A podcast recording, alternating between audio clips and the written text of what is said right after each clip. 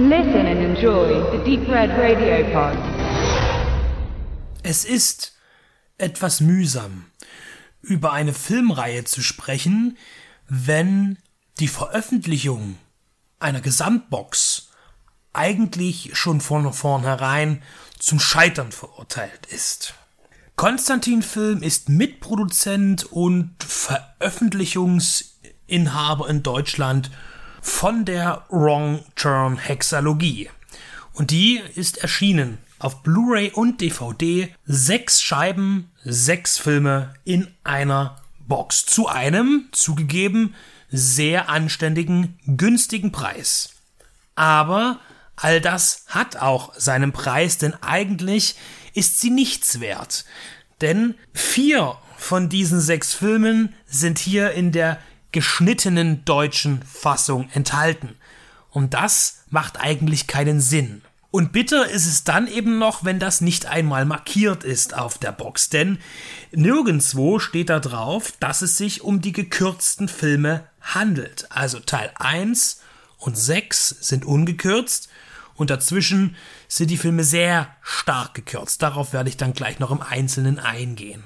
Natürlich kann man sagen, wenn man sich ein bisschen auskennt mit Slasher-Filmen und den Veröffentlichungspolitiken in Deutschland, dann weiß man von vornherein, dass dieses ein gekürztes Produkt ist. Aber es gibt auch genügend Menschen, die das nicht wissen und denken, sie bekommen für einen guten Preis ein gutes Produkt. Und jetzt kann man sich auch darüber streiten, ob die gekürzten Fassungen nicht brutal genug wären oder ob es nicht auch in Ordnung ist, die gekürzten Fassungen anzusehen, weil man ja trotzdem den Inhalt bekommt, wenn man von Inhalt reden kann, dazu auch gleich noch mehr.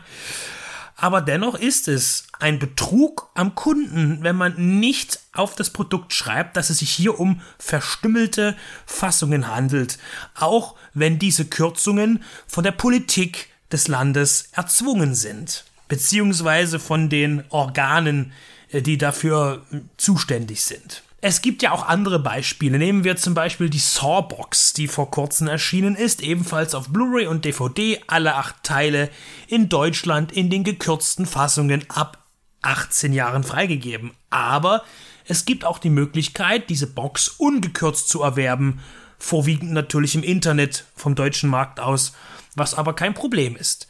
Diese Möglichkeit, ob es nun draufsteht oder nicht, gibt es aber bei Wrong Turn nicht, nicht in einer Box. Wenn man jetzt die Filme alle einzeln erwerben möchte in den ungekürzten Fassungen, das ist möglich, allerdings auch sehr kostspielig.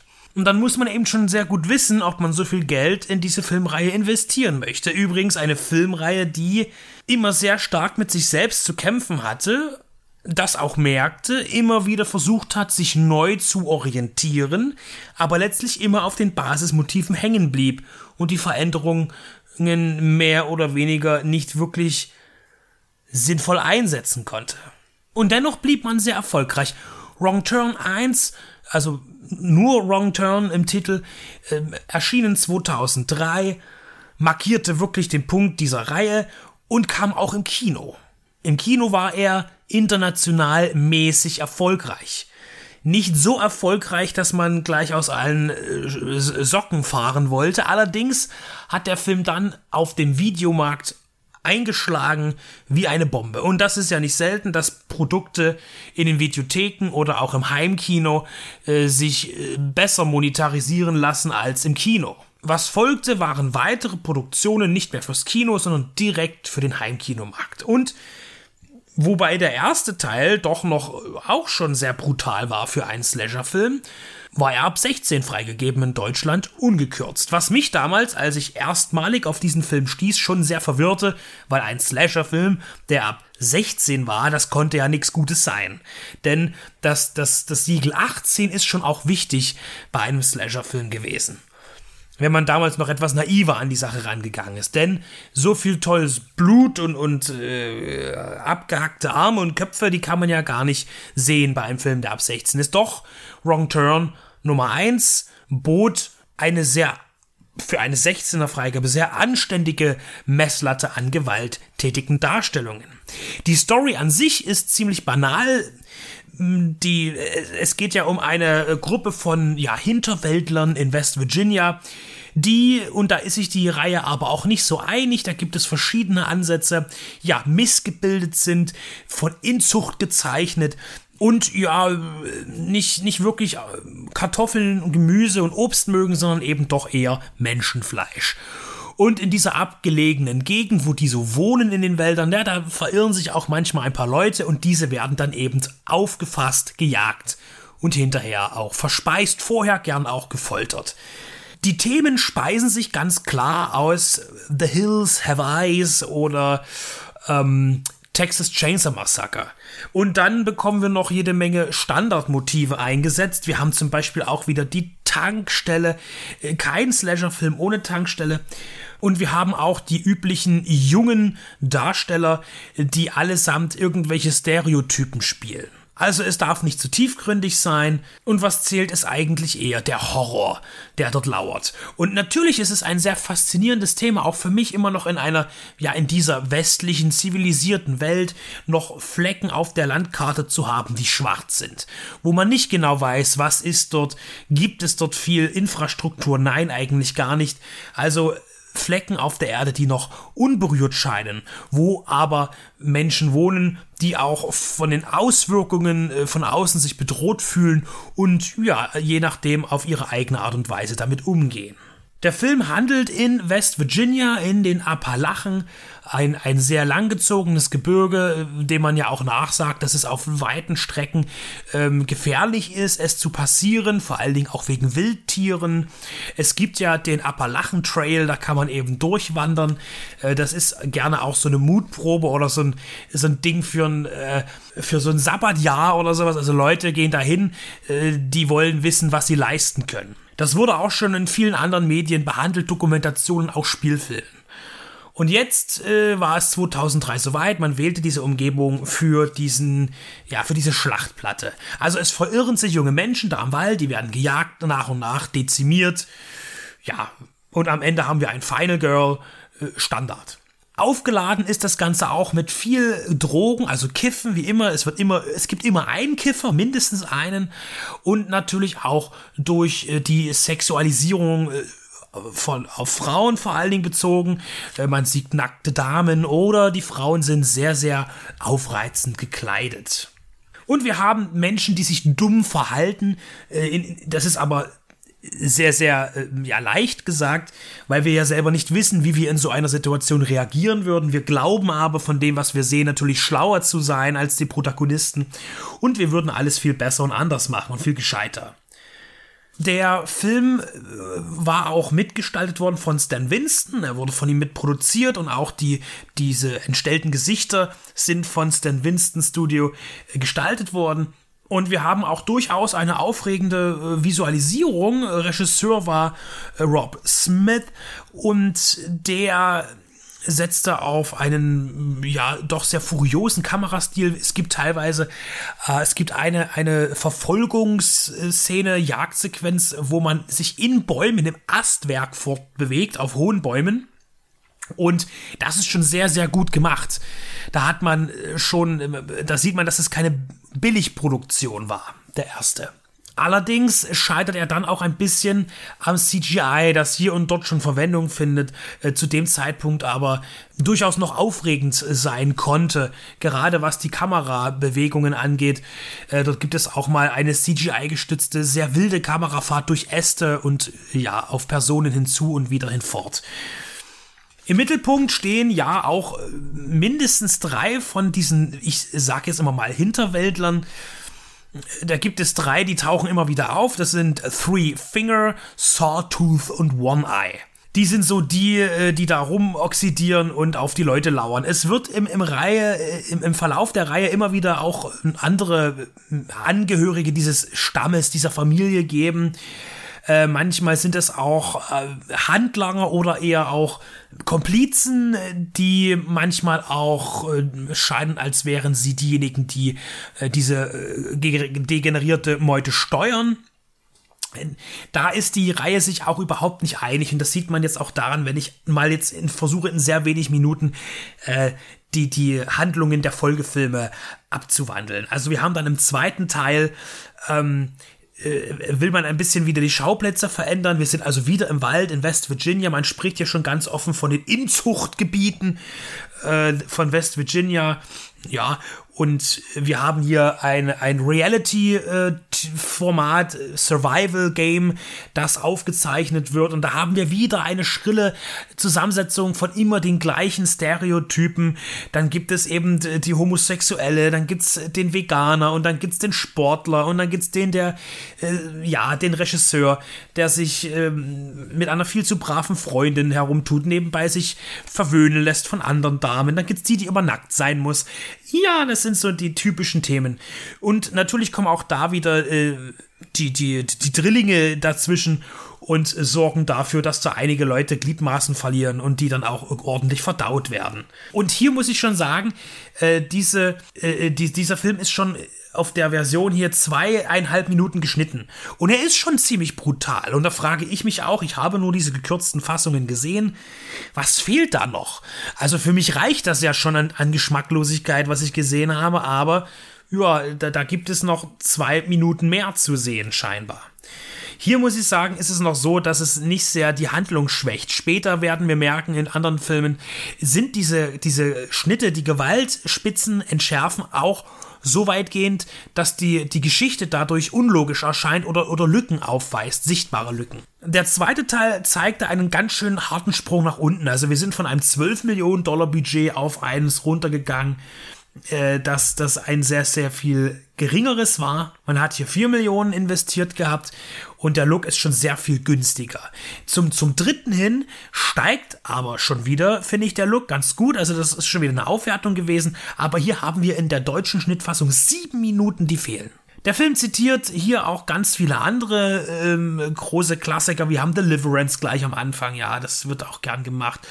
Äh, und äh, vor allen Dingen sind wir auch im Bereich des Gefängnisfilms. Denn hier ist das nächste Szenario, dass ein äh, Strafgefangenentransport im Wald äh, ja, außer Kontrolle gerät und dann eben Häftlinge unterwegs sind in den Wäldern von West Virginia. Und da sind auch wieder Stereotypen dabei und die Hierarchie ist wichtig und dann findet man noch einen Geldtransport und man muss Beute verteidigen und noch sein Leben retten vor diesen blutrünstigen Ekeln. Gedreht hat man hier in Bulgarien, wahrscheinlich auch, weil das Budget wieder reduziert ist und aber man in Osteuropa natürlich günstiger drehen konnte. Und hier steigt als Regisseur Declan O'Brien ein, der dann auch noch Teil 4 und 5 inszenierte und der dieser Reihe schon auch seinen Stempel für eine Zeit mit aufdrückte. Teil 4 ist dann auch ein besonderer Wendepunkt. Wir haben hier äh, eine Schnittfassung, die fünf Minuten kürzer ist als die Original in der deutschen äh, ja, Komplettbox. Und hier versucht man sich an einer Origin Story. Das heißt, wir erleben, was eigentlich geschehen ist vorher. In einem der vorhergehenden Teile wird uns erzählt, im zweiten ist es ähm, wie das eigentlich passiert sein könnte. Es ging um äh, eine Papiermühle, wo viel mit Chemikalien gearbeitet wurde. Die wurden ins, ins Wasser geleitet. Dadurch sind die Tiere dort krank geworden. Die Tiere wurden gegessen von den äh, Bewohnern des Waldes, ähm, die da ansässig sind. Und dadurch haben sie sich über Jahrzehnte hin eben verändert.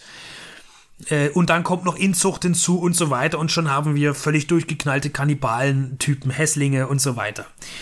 Das wird in diesem Film eigentlich so ein bisschen äh, weggepustet, denn wir erleben hier auf einmal drei, diese, diese drei Hauptkannibalen sehen wir als Kinder, die in einer psychiatrischen Einrichtung irgendwo im Wald festgehalten werden, die dann ausbrechen und eigentlich alle auffressen dort scheinbar, die, die Pfleger und die, die Insassen und über Jahrzehnte lang allein im Wald leben. Und äh, es, dann kommt wieder eine Gruppe von jungen Ur Urlaubern, die im Schneesturm sich verwirren in dieses alte Sanatorium kommen und dann eben wieder terrorisiert werden von diesen Kannibalen. Und da stört dann, also von Realismus brauchen wir ja gar nicht sprechen bei so einer Filmreihe. Aber die innere Logik ist halt doch sehr begrenzt und das ist ärgerlich, denn äh, super, ja, da, da sind in 30 Jahre lang in diesem Sanatorium fragt sich niemand von den vielen Angehörigen, von den Leuten, die da arbeiten, dass da keiner nach Hause gekommen ist und auch von den Insassen, äh, dass da keiner mehr kommt und keiner mehr geht, ist irgendwie ein bisschen weit hergeholt, denn tatsächlich wurde das nie entdeckt, dieses Sanatorium. Niemand hat sich jemals wieder dafür interessiert. Das ist irgendwie ein bisschen zu dumm, muss ich sagen. Ja, und auch äh, hier ähm, ist es eben so, wir sehen am Anfang diese Entwicklung, dann springt der Film aber auch nach 2003, also vor die Geschehnisse vom ersten Teil. Er funktioniert aber schlecht als Origin Story, weil eben äh, dieses ganze, ähm, wo kommen die eigentlich her, nicht wirklich logisch ergründbar ist aus der ganzen Reihe bis jetzt. Also wie gesagt, wieder junge Menschen haben viel Sex, kiffen, rennen nackt durch die Gegend und werden in diesem äh, Schneesturm ein, äh, von, von der Welt abgeschnittenen, generell von der Welt abgeschnittenen äh, alten Gemäuer eben dort drin dezimiert, gefoltert, gefressen. Auch ähm, äh, bei lebendigem Leibe angeritzt und äh, abgeschnitten und dann neben, direkt daneben auch frittiert und dann gekostet und genossen. Die Filme sind trotz ihrer Kürzungen sehr brutal und schon für viele Menschen geschmacklos genug, um wegzugucken. Ganz klar. In dem vierten Teil kann man auch äh, sagen, dass der, das lässt sich auch an mehreren Stellen erkennen, dass Declan hier irgendwie versucht, so ein bisschen, äh, möglicherweise ist ein großer Verehrer von Stanley Kubrick. Ähm, wir haben natürlich diesen, diesen, diesen Overlook-Look so ein bisschen. Es gibt aber auch 2001 Reminiszenzen. Also, ja, ähm, versuchen wir also die Größe eines Meisters hier in so einen Slasher-Film einzubringen. Der fünfte Teil bietet dann ein Szenario, wo ein, ja, so ein Festival stattfindet, so eine Gaudi, so wie New Orleans, so immer mit dem ganzen Saufen und Party und so weiter. Allerdings in West Virginia in einer Gemeinde namens Fair Lake. Und da haben wir dann wieder so äh, Reminiszenzen an John Carpenter eher, so äh, das Ende. Und da geht es darum, dass sich da eine Polizistin mit ein paar Leuten im Polizeirevier verbarrikadiert, während äh, von außen die Kannibalenmeute wütet. Äh, hinzu kommt, dass wir noch einen verkaufskräftigen Charakter dazu bekommen. Denn als Oberhaupt auf einmal taucht hier äh, ja ein Typ auf. Und der die Kontrolle über die äh, Kannibalen hat. Und der wird gespielt von Doug Bradley. Vom Pinhead persönlich. Der hier natürlich auch durch seine sehr markige Stimme äh, Eindruck verschafft sich aber es ist letztlich auch ein bisschen verschenkt und keine wirklich große Ehre. Wir haben hier eine ganz um zwei Minuten gekürzte Fassung, das ist ja fast schon toll, ja, fast schon wenig.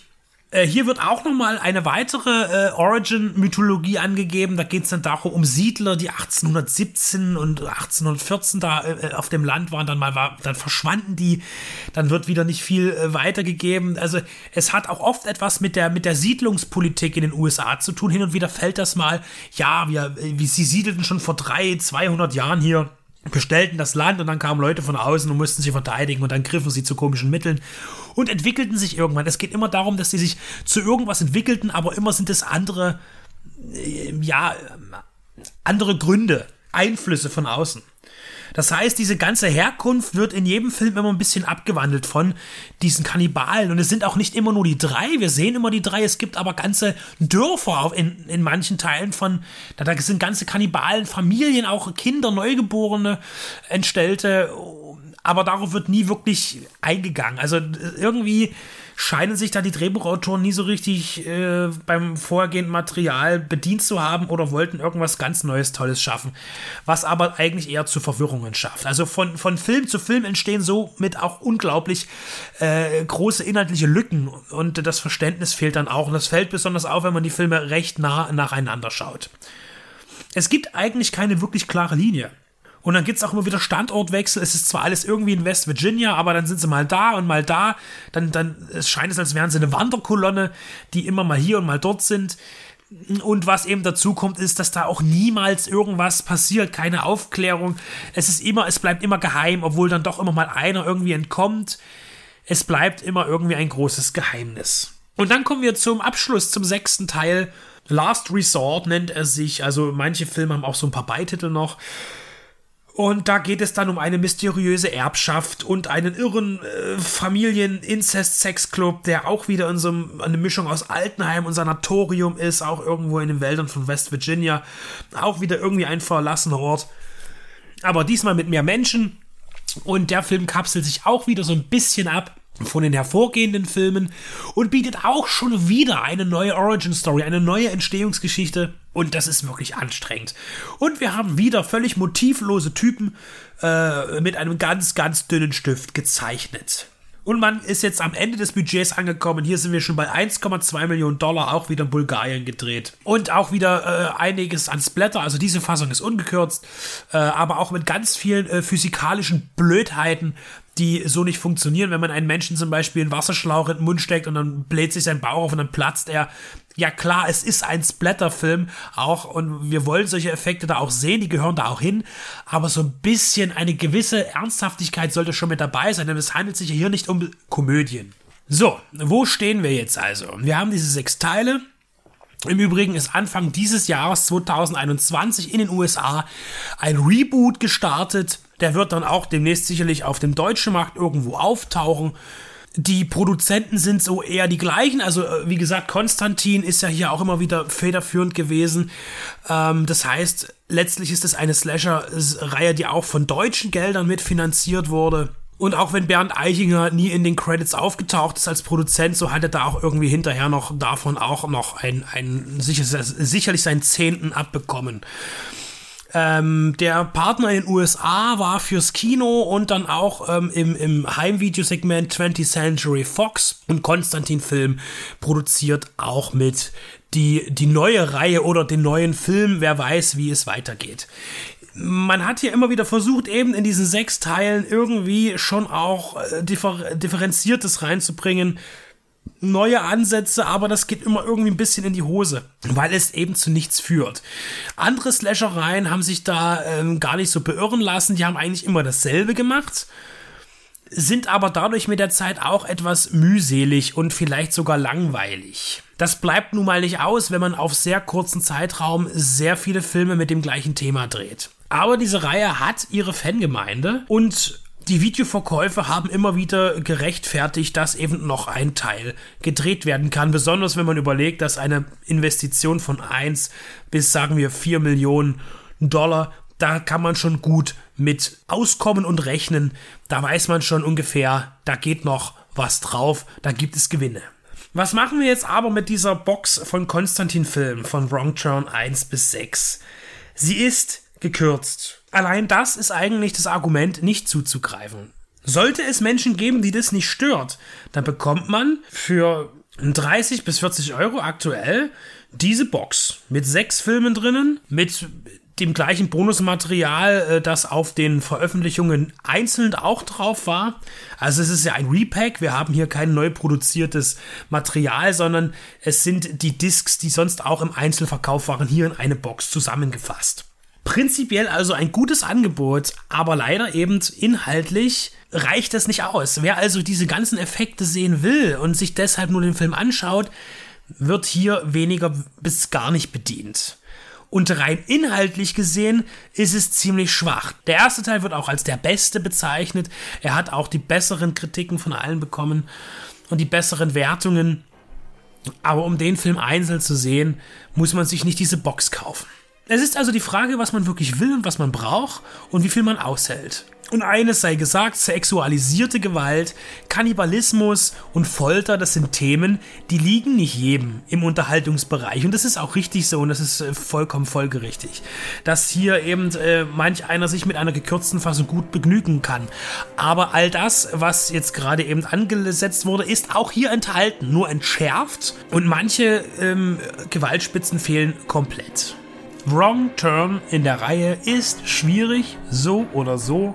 Auf jeden Fall ist er keine besonders gute Werbung für die Inzuchtgebiete in West Virginia, obwohl es da ja wunderschön sein soll. Und in Zukunft, egal um welches Format es geht, egal welches Label, egal äh, welche Reihe, wenn man etwas auf den Markt bringt, einfach kennzeichnen, ob gekürzte Fassungen oder nicht. Ja, natürlich verkauft sich etwas schlechter, wenn draufsteht, dass es gekürzt ist aber es ist zumindest ehrlich. Und Ehrlichkeit währt auch noch immer am längsten. Und natürlich ein gut abgehangener Hüftknochen. Guten Appetit.